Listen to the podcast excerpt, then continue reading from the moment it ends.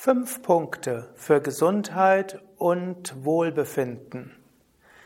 Om Namah Shivaya und herzlich willkommen zum 26. Vortrag zur 26. Lektion der Yoga Vidya Schulung. Heute möchte ich sprechen über die fünf Hauptpraktiken im Yoga für Gesundheit und Wohlbefinden. Ich hatte ja beim letzten Mal einiges gesprochen über Gesundheit und Krankheit aus Yoga-Sicht. Ich habe Gesundheit und Krankheit in Beziehung gesetzt zu drei Körper und fünf Hüllen. Und heute möchte ich besonders sprechen, fünf Dinge, fünf Praktiken, die du machen kannst und die du insbesondere im täglichen Leben umsetzen kannst und die dir helfen, gesund zu werden oder gesund zu bleiben, noch gesünder als gesund zu sein, beziehungsweise dass du insbesondere auch dich wohlfühlen kannst. Im Sanskrit gibt es zwei Worte. Es gibt Swasti, auch Swastya genannt. Swastya wird oft im Ayurveda verwendet. Swasti heißt Wohlbefinden. Swastya ist der Zustand des Wohlbefindens. Und es gibt Roga. Und Roga heißt Krankheit. Es gibt auch noch andere Ausdrücke für Krankheit. Zwischen Swasti und Roga ist eine große Bandbreite. Kaum ein Mensch ist vollständig gesund, kaum ein Mensch ist vollständig krank. Man kann einiges tun, um gesünder zu werden, man kann einiges tun, um kranker zu sein. Es gibt den Ausdruck im Medizin, in der Medizin. Es gibt keinen gesunden Menschen, es gibt nur Menschen, die noch nicht ausreichend diagnostiziert sind. Der Mensch ist eben ein Organismus und im Organismus geht alles Mögliche gut und geht das eine oder andere auch schief. Und manches, was man noch nicht bemerkt hat, ist vielleicht dort. Körper irgendwann wird auch sterben. Trotzdem, wir können einiges tun, um gesund zu sein und wir können auch einiges tun, dass der Körper insgesamt sehr gut funktioniert und dass er besser funktioniert als bisher. Daher egal, ob du jetzt sehr gesund bist schon oder krank oder ziemlich krank, chronisch krank bist, im Yoga kannst du einiges tun, um mehr in Richtung Swasti zu kommen und weniger in Richtung Roga. Gut, und vom praktischen her, jenseits von allem, was jetzt die höheren Hüllen betrifft, gibt es fünf, auf fünf Ebenen, wo du grundsätzlich tätig sein kannst. Und wenn du diese fünf beachtest, wirst du insgesamt gesünder sein, als wenn du sie nicht beachtest. Das erste sind die sogenannten Körperübungen im Yoga, insbesondere die Asanas. Das zweite sind die Atemübungen im Yoga, insbesondere Pranayama. Das dritte ist die Entspannung im Yoga als Shavasana bezeichnet. Ein anderer Ausdruck für Entspannung wäre auch Pratyahara.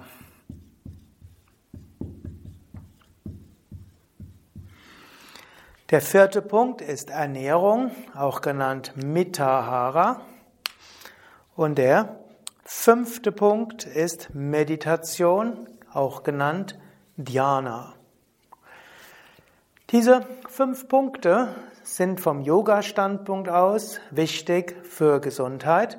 Und interessanterweise, die Medizin seit den 60er, 70er Jahren kommt eigentlich zu ähnlichen Schlüssen.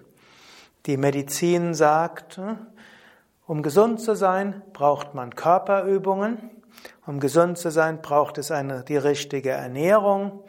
Um gesund zu sein, braucht es Entspannung.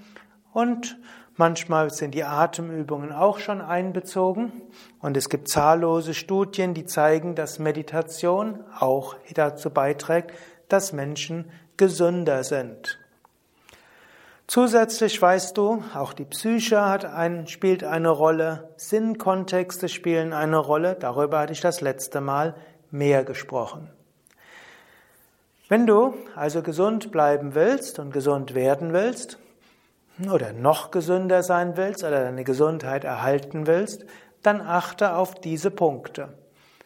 Jeden Tag Asanas, jeden Tag Pranayama, jeden Tag Tiefenentspannung, dich gesund ernähren und jeden Tag meditieren. Wenn du das machst, dann wirst du, hast du viel getan für Gesundheit. Natürlich, du musst alles auch so anpassen, dass es dir entspricht. Bestimmte körperliche Erkrankungen erfordern, dass du die Asanas entsprechend anpasst.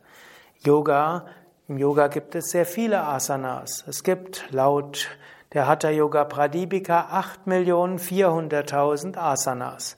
Davon gibt es 84 besonders wichtige Asanas. Bei Yoga Vidya sprechen wir auch von den zwölf Hauptasanas der Grundreihe, die auf verschiedenste Weise angepasst werden können. Und je nach deiner körperlichen, deinem körperlichen Zustand gilt es zu beachten, dass du die Asanas so machst, dass sie dir gut tun, dass sie körperlich gut sind, dass sie auch energetisch gut sind, emotional gut sind und psychisch gut sind. Das ist eben auch das Besondere bei den Asanas. Sie wirken eben nicht nur auf den physischen Körper, sondern sie wirken auf alle fünf Hüllen. Und das ist auch wichtig, wenn wir die Wirkung der Yoga-Übungen betrachten wollen. Asanas sind natürlich sehr gut für die Anamaya Kosha, für den physischen Körper. Asanas helfen, dass der Körper gedehnt wird, dass die Muskelkraft gestärkt wird, dass Herz-Kreislauf-System gefordert werden. Asanas sind eine gute Massage für die inneren Organe. Asanas sind eine gute Massage auch für das Drüsensystem. Asanas fordern auch das Selbststeuerungssystem. Sie sind manchmal herausfordernd, sind gut für das neurologische System, gut für die Nerven und für das Gehirn. Und so wirken Asanas optimal für die Stula Sharira. Asanas wirken aber auch auf die Pranamaya Kosha. Asanas helfen, dass äh, Blockaden abgebaut werden, dass die Nadis, die Energiekanäle sich öffnen, dass die Chakren sich öffnen.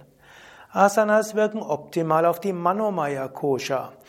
Hm, zum Beispiel manche Asanas aktivieren. Und diese Aktivität führt zu einem, ja auch einem energetischer Aktivität. Andere Asanas wirken eher beruhigend und harmonisierend. Asanas, zum Beispiel in der Vorwärtsbeuge, entwickeln Geduld. Die Kobra entwickelt Herzensöffnung. Der Kopfstand entwickelt Mut und Willenskraft. Asanas helfen auch einiges mehr über sich selbst zu verstehen. Das Beobachten und das Halten und das Hineingehen in das, was du erfährst, hilft, dass Emotionen heilen können. Asanas helfen auch zu einem ruhigen Geist und können dir helfen, einen tieferen Sinn zu sehen und auch Dinge zu verstehen. Manchmal, wenn du in einer Yogastunde bist, kann es dir passieren, dass du plötzlich erkennst, ah, das ist die Bedeutung dafür. Asanas wirken auch auf die Anandamaya Kosha. Du bist in einer Asana und spürst plötzlich eine Freude tief von innen. Oder du spürst eine göttliche Gegenwart. Und das ist wichtig zu verstehen. Asanas sind wichtig für die Gesundheit, aber nicht nur wegen ihrer Wirkung auf den physischen Körper, sondern auf alle Koshas. Die zweite wichtige Übung war Pranayama, die Atemübungen. Es gibt auch in der westlichen Physiotherapie Atemtherapie und Atemübungen. Es gibt auch im Sport, gibt es auch bestimmte Atemübungen. Aber im Yoga sind die Pranayamas, die Atemübungen, besonders ausgefeilt. Atemübungen wirken auf den physischen Körper. Atemübungen helfen, die Lungenkapazität zu erhöhen. Atemübungen sind sehr gut auch für das Herz-Kreislauf-System. Wer regelmäßig Atemübungen macht, kann zum Beispiel eine chronische Herzinsuffizienz reduzieren und wieder besser auch sein Herz stimulieren. Atemübungen helfen auch ja, letztlich, dass die Effizienz des Herz-Kreislauf-Systems verbessert sind. Atemübungen wirken also auch physisch. Aber Atemübungen helfen vor allem auf der Energieebene, Pranamaya Kosha was ja die Hauptwirkung ist der Atemübungen. Und indem die Atemübungen das Prana verbessern, kann auch das Prana letztlich wieder heilen. Ich kenne Menschen, die hatten chronische Erkrankungen unterschiedlichster Art. Sie machen intensiv Pranayama und die chronische Erkrankung reduziert sich oder verschwindet völlig. Pranamaya Kosha. Atemübungen haben auch etwas zu tun mit der Manomaya Kosha. Es gibt Atemübungen zum Beispiel, um Lampenfieber zu reduzieren, um Ängstlichkeit zu überwinden, um Panikattacken zu überwinden. Es gibt Atemübungen, um aus einem Ärger herauszukommen. Und natürlich gibt es Atemübungen, um Depressivität zu überwinden. Und so helfen die Atemübungen über die Pranamaya Kosha zur Heilung der Manomaya Kosha und das gibt eine Rückkopplung für Heilung für den physischen Körper. Atemübungen führen auch zu einer Klarheit des Geistes. Ist der Geist klar, wird die Buddhi auch klar. Und wenn du Herrschaft über dein Prana hast, dann kannst du auch Herrschaft über deinen Geist bekommen. Und auch dein Selbstbild, welches ja auch auf der Vijnanamaya Kosha ist, wird auch ein anderes, ein besseres. Und auch das wirkt wieder heilend für den physischen Körper. Pranayama kann sogar deinen Geist so ruhig machen, dass deine Intuition erwacht, dass du göttlichen Segen erfährst und auch der kann wieder heilend wirken auf den physischen Körper. Die dritte Gruppe von Übungen ist die Tiefenentspannung oder auch Entspannungstechniken im Alltag, Shavasana genannt oder auch Pratyahara. Die Tiefenentspannung wirkt natürlich direkt auf den physischen Körper darüber werde ich auch einige Male noch sprechen, wenn es um den um Stress geht, Stressmanagement, Fluchtkampfmechanismus, Stresssyndrom und Entspannungsimpuls und so weiter.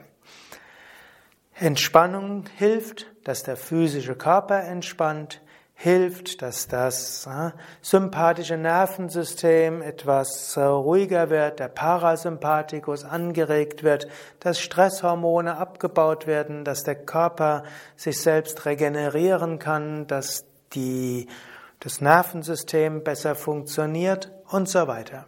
Also Tiefenentspannung wirkt direkt auf den physischen Körper. Da gibt es inzwischen so viele Studien, dass inzwischen bei fast allen chronischen Beschwerden Tiefenentspannung empfohlen wird. Tiefenentspannung wirkt aber auch auf die Pranamaya Kosha. Physische Verspannungen können auch Energien blockieren. Physisch zu entspannen hilft, dass Energien fließen können. Wer Tiefenentspannung macht, hat manchmal wunderschöne Energieerfahrung während oder nach der tiefen Entspannung. Durch die tiefen Entspannung kann sich auch dein Geist entspannen. Über tiefen Entspannung kann auch psychische Heilung einsetzen.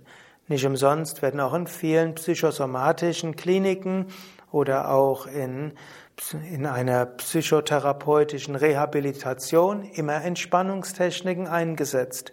Über tiefen Entspannung kann auch die Psyche sich heilen. Und wenn die Psyche sich heilt, dann kann auch wieder der Körper sich heilen. Tiefenentspannung kann auch zu einer Klarheit des Geistes helfen, kann auch helfen, verkrustete Strukturen zu öffnen, kann dich auch öffnen zur Intuition, dir einen neuen Sinn im Leben geben und auch dir die Erfahrung geben, dass du derjenige bist, der selbst vieles bewirken kann. Die nächste, die vierte dieser Techniken oder dieser Übungen oder dieser Praktiken im Yoga ist ja die richtige Ernährung. Die richtige Ernährung ist wichtig für den physischen Körper. Und die Yoga-Ernährung, vollwertig, vegetarisch, mit viel Gemüse, Salat, Hülsenfrüchte, Vollkorn, und so weiter, hat sich als die gesündeste Ernährung überhaupt erwiesen. Und auch die Yoga-Aussage, ernähre dich grundsätzlich gesund und dann folge deinem inneren Instinkt und ernähre dich von einem breiten Nahrungsspektrum, faste ab und zu mal, gib deinem Verdauungstrakt genügend Zeit zwischen Mahlzeiten. All das hat sich heute als in der Ernährungswissenschaft richtig erwiesen. in den 50er, 60er Jahren, als Same Vishnudevananda in den Westen kam, da hat die Ökotrophologie, die Ernährungswissenschaft vieles, ins, vieles anders gesagt als heute. Heute weiß man, die Yoga-Ratschläge seit Jahrhunderten und Jahrtausenden für die Ernährung sind tatsächlich in vielen Studien als die gesündesten und die besten. Die Yoga-Ernährung will aber nicht nur für, auf den physischen Körper Auswirkungen haben. Yoga-Ernährung ist auch gut für die Pranamaya Kosha, also für die Energiehülle. Yoga-Ernährung soll dazu beitragen, dass dein Prana gut fließen kann. Und so gibt es manche Ernährungsempfehlungen, die allein ernährungsphysiologisch noch nicht erklärbar sind, die aber auf die Energien wirken. Bei der Ernährung geht es auch um die Manomaya Kosha. Ernährung hat eine Wirkung auf die Psyche. Und wenn du schon eine sehr unruhige Psyche hast und dann zum Beispiel sehr viel Zucker isst, dann wird deine Psyche noch unruhiger. Und über die Unruhe der Psyche kommt auch wieder Krankheit. Wenn du eine Ernährung hast, die auch hilft, deinen Geist klar und ruhig zu machen, dann hilft das auch, dass du wieder gesünder bist. Ernährung hat aber auch mit Umwelt und Ethik zu tun. Wenn du dich so ernährst, und du weißt dabei, dass du den Planeten schädigst, Lebewesen schädigst, dann hat auch das einen Einfluss sowohl auf deine Vijnanamaya Kosha als auch Manomaya Kosha und auch eine Auswirkung auf das Karma, was sich dann auch wieder auf der Anamaya Kosha niederschlägt. Wenn du isst, solltest du auch überlegen, was hat das, was du isst, zu tun mit der Ökologie? Welche Auswirkungen hat das auf die Umwelt? Welche Auswirkungen hat das auf Lebewesen wie Tiere und so weiter? Wenn du regelmäßig Tiere isst oder auch ihre Produkte zu dir nimmst, dann steckt die Angst der Tiere auch drin. Das beeinflusst deine Manomaya Kosha. Intuitiv weißt du, es ist nicht richtig, Tiere zu essen. Und es ist nicht richtig, Produkte von Tieren zu essen, die notwendig machen, dass Tiere gequält werden. Bewusst oder unbewusst, weißt du das. Selbst wenn du öffentlich hm, sagst, ich lasse mir das nicht verbieten. Innerlich weißt du, was ethisch richtig ist und was nicht richtig ist. Und wenn du systematisch dagegen verstößt, hat das auch eine karmische Wirkung und es hat eine Wirkung auf deine Emotionen und auch das kann dich krank machen. Ernährung sollte eben auch so sein, dass du in die Tiefe deines Wesens kommst und dass du so von innen heraus Zugang findest zur Intuition. Auch das kann dich heilen. Und so gibt es auch spezielle Ernährungen, spezielle Kostformen, die heilend wirken kann so ähnlich wie es spezielle Entspannungstechniken gibt, die für bestimmte Erkrankungen hilfreich sind. Es gibt spezielle Pranayamas, die für bestimmte Erkrankungen hilfreich sind. Und es gibt bestimmte Asanas dafür. Und so gibt es ja als fünften Punkt noch die Meditation. Meditation wirkt auch auf alle fünf Ebenen. Meditation wirkt auch auf die Stula Sharira, den physischen Körper, die Anamaya Kosha. Sie wirkt auch direkt darauf, über die Entspannung und über die Ruhe und über letztlich Regeneration. Es gibt so viele Studien, die zeigen, dass Menschen, die meditieren, ruhiger sind, aber auch gesünder sind. Meditation wirkt auf das Prana. Wenn du 20 Minuten meditierst, spürst du nachher neue Energien. Meditation kann manchmal auch zu Energieerfahrungen führen und zu Energiereinigungserfahrungen. Meditation hilft für die Ruhe des Geistes. Meditation kann auch Prozesse auslösen, wo du mit deinen eigenen Emotionen konfrontiert wirst. In der Meditation kannst du aber auch lernen zu erkennen, ich bin nicht meine Emotion, ich bin nicht mein Geist und so kannst du geschickter damit umgehen. Meditation kann auch dazu beitragen, dass du überhaupt lernen kannst, mit deinen Emotionen gut umzugehen. Meditation gibt dir Klarheit des Geistes. Meditation hilft dir dann auch, in der Lage zu sein, das zu tun, was du für richtig hältst. Meditation stärkt deine Buddhi. Meditation hilft dir auch, ein enges Selbstbild, Ahamkara, sich davon zu lösen, ein weiteres Selbstbild zu haben. Meditation hilft dir Zugang zu finden zur Freude deiner Seele, Ananda Maya Kosha. Und all das geht zu Rückkopplungseffekten in die Anamaya Kosha. Und so kann man sagen, willst du gesund sein, dann setze diese fünf Praktiken täglich um. Und sei dir bewusst, über Körperübungen, Asanas, tust du viel für die Gesundheit auf allen Ebenen deines Seins. Über Atemübungen, Pranayama, über Entspannung, Shavasana, Pratyahara, über gesunde, gute Yoga-Ernährung und über Meditation wirkst du auf alle Aspekte deines Menschseins, direkt auf den Körper für Gesundheit, aber auch auf die anderen Koshas und dadurch, dass du über diese Praktiken auch auf die anderen Koshas einen positiven Effekt hast, wirken diese Koshas wieder zurück auf den physischen Körper. Und so wirkt Yoga auf deine Gesundheit, erstmal direkt körperlich, aber auch auf die anderen Koshas und über die anderen Koshas auch für die Gesundheit. Ich hatte vorher von Swasti und Swastya gesprochen als Ausdruck für Gesundheit. Swasti, Swastya heißt aber vor allen Dingen Wohlbefinden. Und das ist dann nicht nur körperlich, es ist energetisch, psychisch und geistig und sogar spirituell.